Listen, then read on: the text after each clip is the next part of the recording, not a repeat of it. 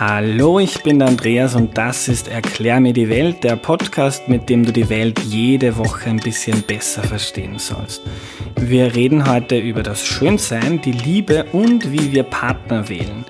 Wir sind ja aber nicht bei Liebesgeschichten und Heiratssachen, sondern legen uns eine biologische Brille auf.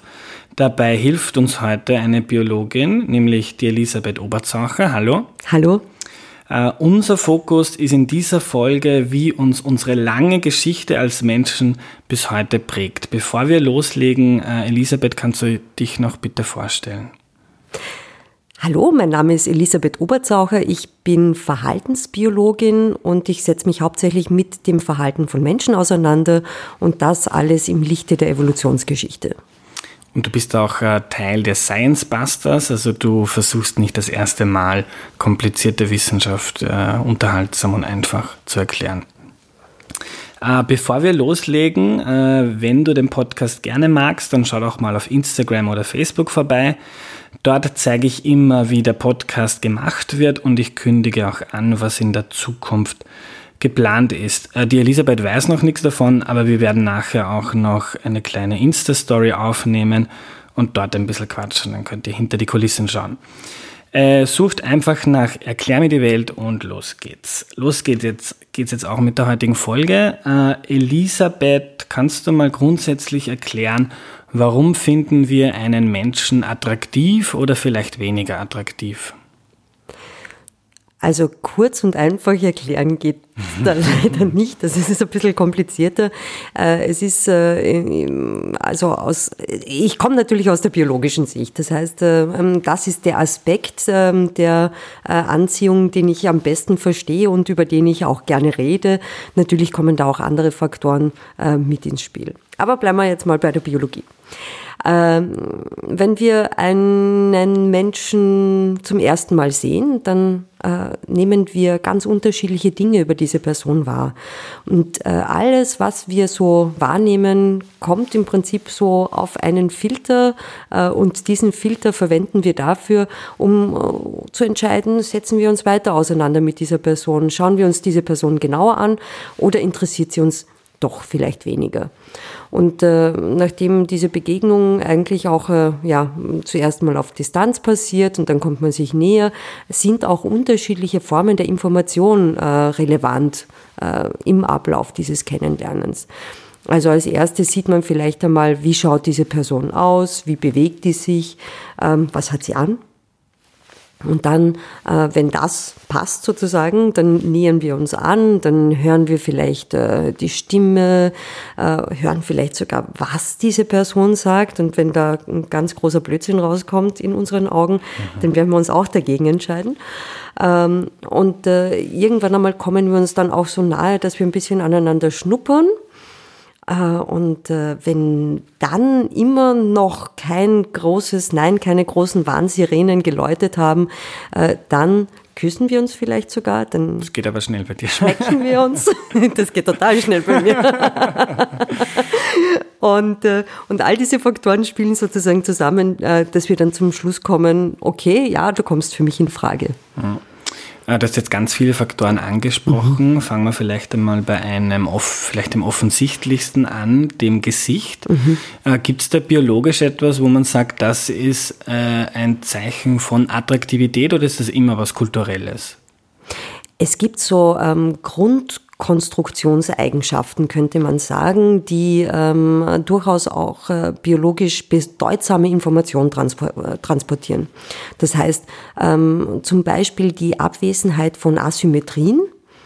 Ähm, das deutet darauf hin, dass der Organismus, der wenig asymmetrisch ist, also der Mensch, der ein symmetrisches Gesicht hat, ähm, der hat ähm, eine sehr stabile Entwicklungsgeschichte hinter sich. Das heißt, ähm, da waren wenige Krankheiten, wenige Umweltgifte, stabile Ernährungszustände und dergleichen vorhanden. Äh, und deswegen äh, ist dieser Organismus wohl auch gut dazu in der Lage, mit den Herausforderungen der Umwelt äh, umzugehen. Das wäre so ein Konstruktionsmerkmal, das sich äh, sowohl im Tierreich als auch bei Menschen äh, durchaus positiv auf die Attraktivität auswirkt. Das läuft dann unterbewusst, das ist uns irgendwie einprogrammiert, weil ich, wenn ich dich jetzt anschaue, dann analysiere ich dein Gesicht nicht nach Symmetrie. also äh, unterbewusst ja, einprogrammiert finde ich einen ganz schwierigen Begriff. Mhm. Äh, den würde ich wirklich nicht verwenden, weil einprogrammiert, das klingt so nach, äh, es läuft nach diesem Schema ab und genau nach diesem Schema und immer nach diesem Schema. Und äh, das ist in der Biologie oder im menschlichen Verhalten eigentlich nicht wirklich der Fall. Es gibt bestimmte Verhaltensweisen, äh, die äh, uns leichter fallen das wäre jetzt sozusagen, ja, äh, diese Vorliebe für ähm, wenig asymmetrische Dinge im Allgemeinen. Das ist etwas, was uns ähm, biologisch nahegelegt wird. Aber das heißt nicht, dass wir nicht auch einmal was Asymmetrisches toll finden können. Vielleicht genau deswegen, weil es abweicht von dem, was wir normalerweise so tun. Äh, die Erklärung, die man so ein bisschen aus den Medien mitkriegt, ist ja, wir suchen so unbewusst nach guten Genen, um uns fortzupflanzen und äh, unsere, unseren Genpool zu erhalten. Mhm. Ist das so? Ist das so ein, ein, Kriterium, der schaut gesund aus, der hat ein symmetrisches Gesicht, äh, der kann meine Familienlinie lange erhalten? Genau, also aus, aus biologischer Sicht ähm, ist natürlich die Partnerwahl etwas, was auch mit äh, äh, Fortpflanzung in unmittelbarem Zusammenhang steht. Dass wir ähm, heute die Fortpflanzung von Partnerwahl und Sexualität entkoppelt haben, das ist ja eigentlich nur eine Erfindung der ähm, Verhütung. Äh, also das haben wir kulturell erfunden. Aber eigentlich ist es ja so, dass äh, wenn wir wenn wir oder Tiere Sex haben, dann pflanzen wir oder Tiere sich fort. Ähm, und ähm, dementsprechend äh, äh, ist diese, diese, diese Funktion bei der Partnerwahl durchaus auch mit ähm, der Fortpflanzung ähm, verknüpft. Äh, die Erhaltung der eigenen genetischen Information, also die Weitergabe der eigenen genetischen Information an die nächste Generation, ist ja auch das, was ähm, uns evolutionär weiter bestehen lässt. Also wenn wir uns nicht fortpflanzen und auch unsere nächsten Verwandten sich nicht fortpflanzen, dann äh, ist das, was wir an genetischer Information in uns tragen, im Prinzip verloren für zukünftige Generationen. Bleiben wir noch kurz bei dem Punkt Symmetrie. Äh, ich habe zum Beispiel eine große Nase, was ihr, liebe Hörerinnen und Hörer, nicht sehen könnt, aber das gilt. So äh, groß ist die gar nicht. Kennt's größer. äh, auf jeden Fall ist das kein Merkmal von Attraktivität. Ist das etwas, das wir uns kulturell einfallen haben lassen oder deutet meine große Nase auf eine genetische Schwäche hin? ähm, also an deiner Nase ist nichts verkehrt, wenn du mich das fragst.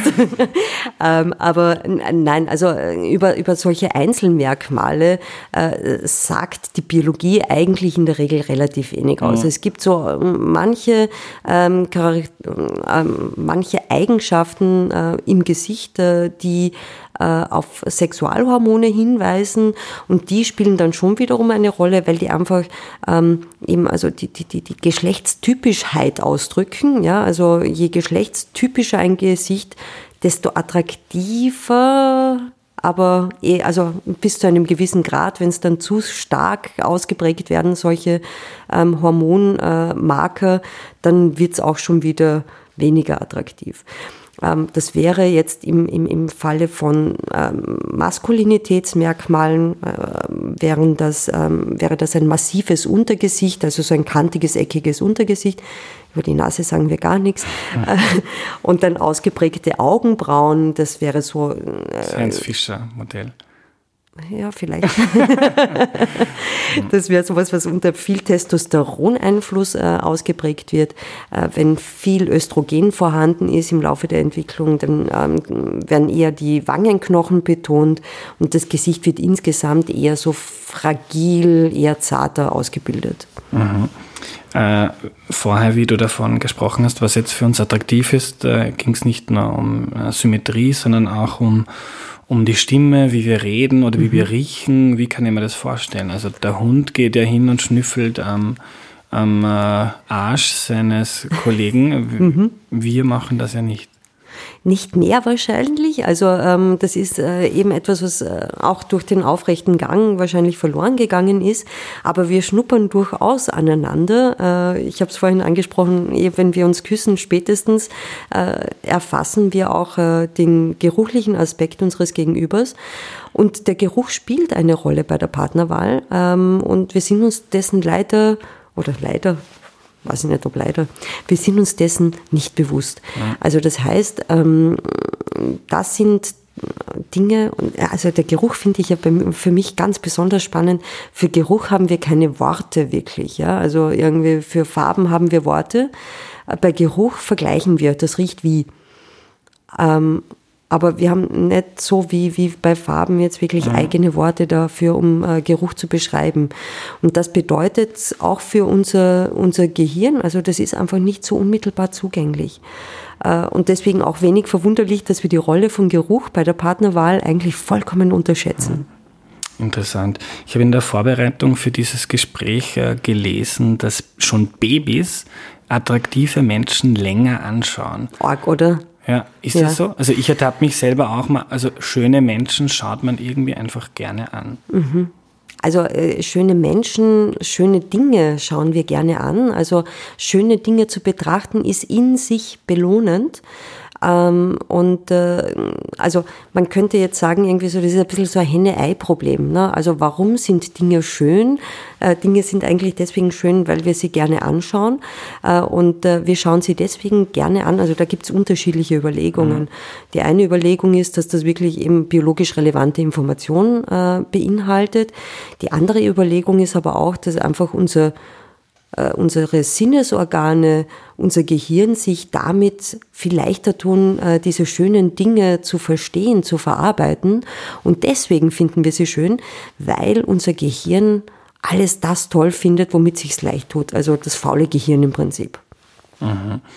Äh, ist da was dran, dass wir schöne Leute, ohne dass wir die jetzt kennen würden, tendenziell klüger und kompetenter einschätzen? Es gibt viele Studien, die genau das finden, ja, also dass wir wirklich ähm, äh, sehr ungerecht sind dahin äh, oder da, da, darin, darin, das ist das Wort, also dass wir sehr un, ungerecht darin sind, äh, wie wir unsere Mitmenschen behandeln. Und Attraktivität äh, ist tatsächlich so, dass wir attraktive Menschen ähm, lieber mögen, ihnen mehr zutrauen, ihnen höhere Gehälter zahlen, ihnen bessere Schulnoten geben, etc. etc. Also das ist äh, eigentlich ganz grausam, wie mhm. wir das tun. Äh, mir kommt auch vor, dass auf der Universität, wenn ich da herumlaufe, gibt es wesentlich mehr attraktive Menschen, wie wenn ich jetzt in die U-Bahn steige. Äh, stimmt das? Teilst du diese Beobachtung oder? Da muss man wahnsinnig aufpassen bei diesen ähm, Alltagsbeobachtungen. Äh, ich erzähle dir eine Geschichte aus meinem, äh, aus meinem Studium. Äh, mhm. und zwar haben wir, äh, wir haben eine, eine Studie gemacht zum Thema Kleidung. Ähm, nämlich Kleidung als Ausdruck von Persönlichkeit. Und da haben wir Daten erhoben und wir haben gesagt, na, das können wir nicht bei unserem Biozentrum machen, weil damals, schon ein paar Jahrzehnte her, ähm, sind die Leute in unseren Augen am Biozentrum hauptsächlich herumgelaufen in Birkenstock und so. Also irgendwie so, eh, wie, wie man sich halt so alternativ ökologische Menschen vorstellt. Dann haben wir gesagt, naja gut, damals war die WU noch direkt nebenan. Wir gehen auf die WU, weil die sind ähm, herkriegt, da, die, da finden wir auch tatsächlich Leute, die anders angezogen mhm. sind. Und dann sind wir draufgekommen, als wir dann systematisch Daten erhoben haben, sind wir draufgekommen, die auf der WU schauen genauso aus wie die auf der Biologie.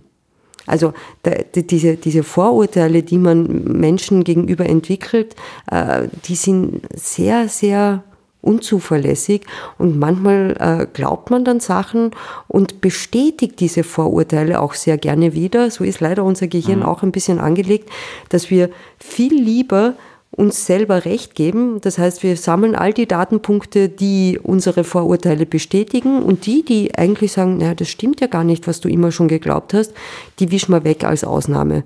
Und deswegen äh, kann es dann dazu kommen, dass wir Dinge annehmen, die überhaupt nichts mit der Realität zu tun haben.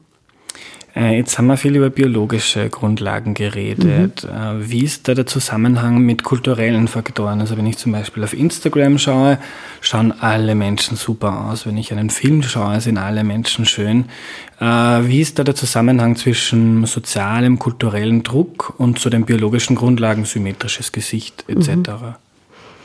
Ähm, also äh, wie wir, wie wir uns selber darstellen, wir, wir, wir optimieren uns natürlich. Also gerade soziale Medien, da ist niemand so zu sehen, wie wir wirklich sind, sondern ähm, wir stellen uns eigentlich immer besser dar, als wir wirklich sind. Ob das jetzt tatsächlich das eigene Äußere ist oder ob das das tolle Essen ist, das wir gerade essen, ob das der super Urlaub ist, der tolle Blick aus dem Hotelzimmer, das ist alles im Prinzip weichgezeichnet und optimiert und äh, ist immer ein bisschen über der Realität anzuordnen. Ähm, und so ist es auch eben für das, für das äh, Selbstdarstellen des eigenen Äußeren. Ähm, und da werden aber schon durchaus so Eigenschaften äh, betont, äh, die attraktiv als attraktiv gelten. Und es gibt so bestimmte Sachen, die sich auch wirklich durch die Kulturen hin als Konstante äh, beobachten lassen können. Also eben die Abwesenheit von Asymmetrien wäre so ein Klassiker. Ähm, äh, dann gibt es so bestimmte Proportionen. Also bei Frauen ist das das Taille zu Hüftverhältnis. Mhm. Also eine schmale Taille zu einer ähm, breiteren Hüfte das ist etwas, ähm, was sich durch, ähm, wirklich auch durch die Kunst durchzieht. Äh, da gibt es sehr schöne Arbeiten von Devendra Singh, die da äh, zeigen, dass äh, wenn man Kunstwerk, also Gemälde unterschiedlichster Epochen vergleicht, da verändert sich zwar der BMI, also wie dick sind die Leute, aber das Verhältnis von Taille ja. zur mhm. Hüfte bleibt gleich. Aber manche Dinge äh, verstärken wir auch kulturell massiv, weil mhm. Ich kann mir vorstellen, dass der Natur nicht so eine Rolle spielt wie für manche 14-jährige hm, Mädchen, die das Gefühl haben, äh, an mir stimmt überhaupt nichts. Das große Problem, äh, das wir äh, durch Massenmedien, aber auch durch soziale Medien generieren, ist, dass wir durch diese, diese Überpräsenz dieser geschönten äh, Darstellungen, dieser, dieser überoptimalen Darstellungen, ähm, auch eine Fehlwahrnehmung dessen haben, wie wir eigentlich wirklich sind. Äh, also, wenn man sich jetzt vorstellt, wenn wir jetzt nur auf der Straße unterwegs wären und wirklich alle Menschen sehen würden, wie sie so sind, ohne diesen äh, medialen äh, ja, Reich und Schön Aspekt, ähm, dann, dann, dann, dann äh, hätten wir auch eine ganz andere Wahrnehmung von uns selber. Im Prinzip sind wir alle tendenziell durchschnittlich. Es gibt ganz wenige Menschen, die super attraktiv sind und es gibt ganz wenige Menschen, die wirklich subattraktiv sind. Ja. Ähm, die meisten von uns sind irgendwo in der Mitte. Die mediale Darstellung ist aber eher so, dass wir die Extreme überbetont haben. Also wir sehen ganz, ganz viele tolle, wunderschöne, reiche, erfolgreiche Supermenschen. Und wir sehen aber auch ganz viele ähm, äh, Menschen, die, die, die, die, die wirklich ein schreckliches Leben haben, äh, sehr unattraktiv sind, ähm, unter Umständen wirklich auch sehr unerfolgreich und so weiter die Extreme sind überrepräsentiert. Und dass wir uns jetzt da eher nach oben orientieren und uns eher mit denen vergleichen, ist auch irgendwie naheliegend. Und im Vergleich zu denen äh, schneidet man halt dann leider eher ein bisschen ab wie die armen Würsteln. Ja. Ähm, Gibt es einen biologischen Grund dafür, dass Männern das Aussehen tendenziell wichtiger ist als Frauen? Also ähm, ich seufze jetzt aus einem bestimmten Grund. Ähm, und zwar, ähm, wenn wir über Attraktivität und Partnerwahl sprechen, dann sprechen wir immer über das, was Männer und Frauen unterscheidet. Und wir vergessen darüber zu sprechen, was wir miteinander gemeinsam haben. Und das ist eigentlich, wir haben so viel mehr gemeinsam, als äh, was uns trennt, ähm, dass dieses, dieses seltsame Bild von Venus und Mars, das ist eigentlich nur dadurch generiert, dass wir so eine Obsession damit haben, dass wir die Unterschiede finden und äh, deswegen all das, was wir gemeinsam haben, ähm, vergessen. Wir haben äh, zum Beispiel gemeinsam, dass wir an allererster Linie schätzen an unserem Gegenüber, dass die sozial verträglich sind, dass man mit denen auskommen kann, also dass man diese Alltagstauglichkeit hat, ja, miteinander. Das ist das Allerwichtigste bei der Partnerwahl für beide Geschlechter. Da sind wir uns total einig. Und erst an vierter, fünfter Stelle von den Partnerwahlkriterien kommt dann der erste Unterschied zutage. Das ist das, was ich dem Ganzen vorausschicken mhm. Und ähm, da ähm, ergibt sich dann ein leichter Unterschied äh, dahingehend, dass Männer ein bisschen mehr Wert legen auf die Attraktivität ihrer Partnerin als äh, umgekehrt. Ähm, wobei das man auch nicht lesen darf als ähm, den Frauen ist vollkommen wurscht, wie er ausschaut, ganz und gar nicht. Ähm, dass Männer ein bisschen mehr Wert legen auf die Attraktivität von Frauen, das wird biologisch so erklärt, dass äh, die weibliche Attraktivität zusammenhängt mit ihrer Fruchtbarkeit, also dass sie mehr Kinder verspricht. Das ist natürlich eine sehr biologische Erklärung, aber das wäre das, was diese kleine Asymmetrie erklären wird.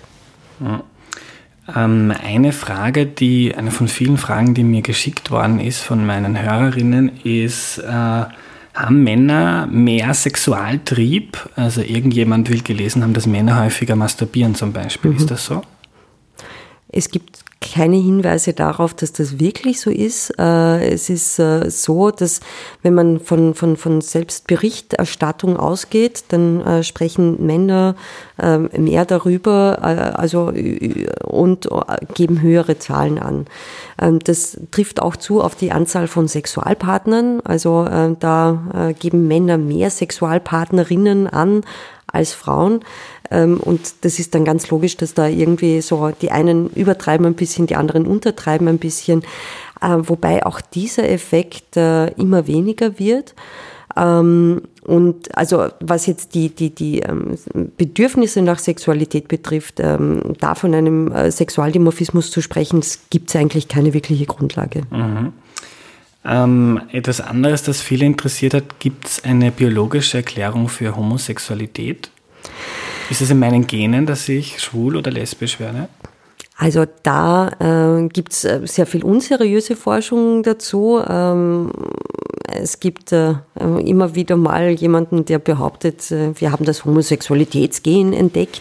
Ähm, das, äh, also das, das halte ich tatsächlich für Unsinn. Ähm, es gibt Überlegungen, dass entwicklungsphysiologische Prozesse dabei eine Rolle spielen. Was heißt ähm, das? Und zwar, wobei das jetzt mehr, also jetzt nicht unbedingt Homosexualität ist, sondern eher eigentlich Transsexualität, die da gut erklärt werden mhm. könnte.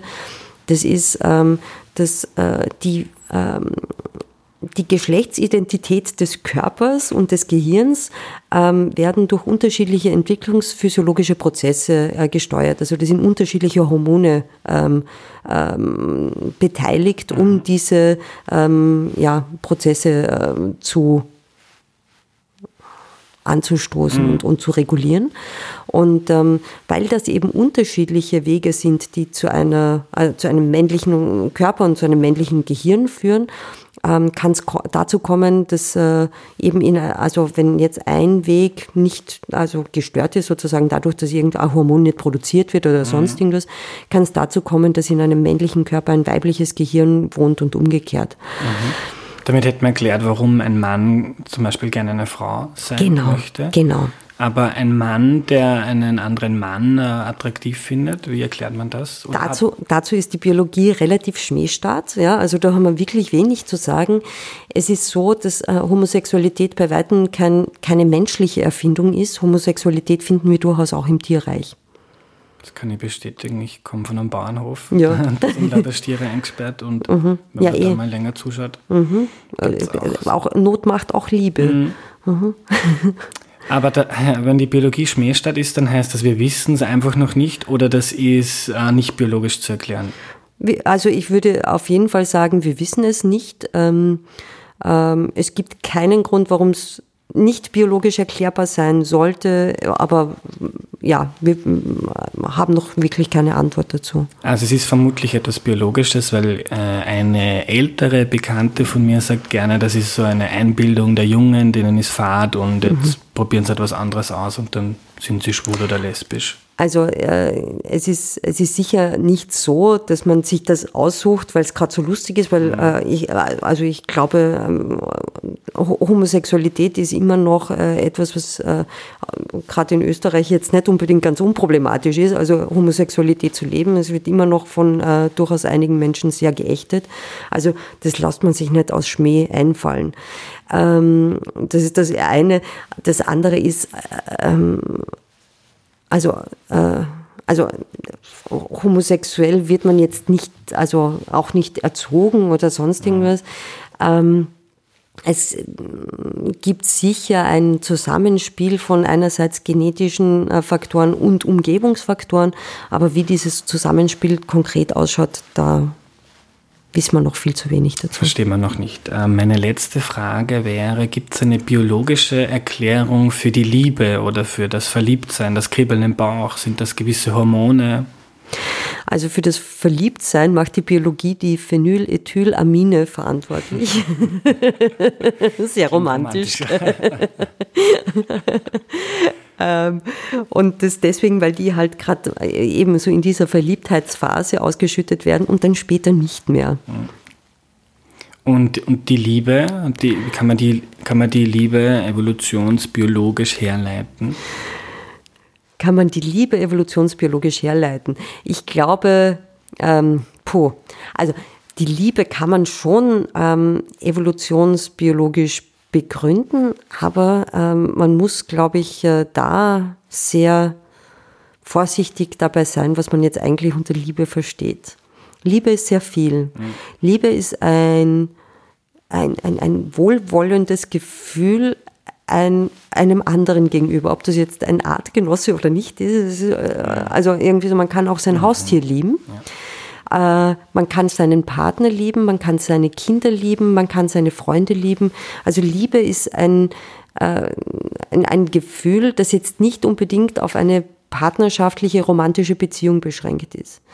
Und man muss auch ganz stark aufpassen, wenn man jetzt biologische Muster bemühen möchte, dass man dieses, äh, dieses lebenslange monogame Paarsystem als das Muster, das Erstrebenswerte äh, und als das einzige Muster sieht, weil ähm, da würde ich mit sehr viel Vorsicht herangehen. Monogam heißt ganz kurz, äh, ich habe nur einen Partner. Eine Monogam Partnerin. heißt genau, also man hat einen Partner, eine Partnerin ein Leben lang.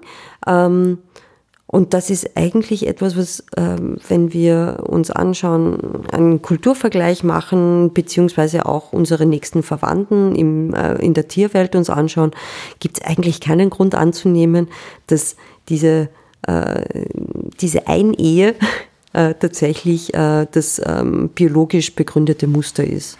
Das ist wahrscheinlich sehr stark kulturell bestimmt. Und wird ja auch bei uns immer seltener. Wird bei uns also als lebenslanges äh, Konzept immer seltener, ja. Mhm. Danke, liebe Elisabeth. Danke. Wir lernen also, Attraktivität ist sowohl etwas Biologisches als auch etwas Kulturelles. Das heißt, die Art und Weise, wie wir riechen, äh, gehen oder wie symmetrisch unser Gesicht ist, sagt evolutionär etwas über uns aus. Ein schönes, symmetrisches Gesicht deutet darauf hin, dass unsere Vorgänger über längere Zeit gesünder und besser ernährt waren. Äh, und auch wenn es heute in Europa genug zu essen für alle gibt, prägt uns das nach wie vor. Äh, diese biologische Erklärung mischt sich dann mit ganz vielen kulturellen Eigenheiten.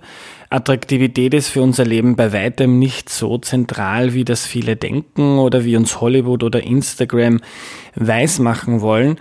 Trotzdem spielt sie eine Rolle und schöne Menschen haben es tendenziell einfacher, sie verdienen mehr und werden kompetenter eingeschätzt obwohl sie es nicht sind. Aber ja, der Mensch ist nun mal, wie er ist. Am Ende habe ich wie immer eine Bitte an euch. Wenn euch die Folge gefallen hat, dann postet sie in irgendeines eurer sozialen äh, Netzwerke, also auf Twitter, Facebook oder Instagram zum Beispiel. Äh, das hilft dabei, auf den Podcast aufmerksam zu machen und je mehr Leute bei unserer Mission dabei sind, die Welt besser zu verstehen, desto besser. Danke für eure Hilfe und fürs Zuhören. Bis bald. Tschüss.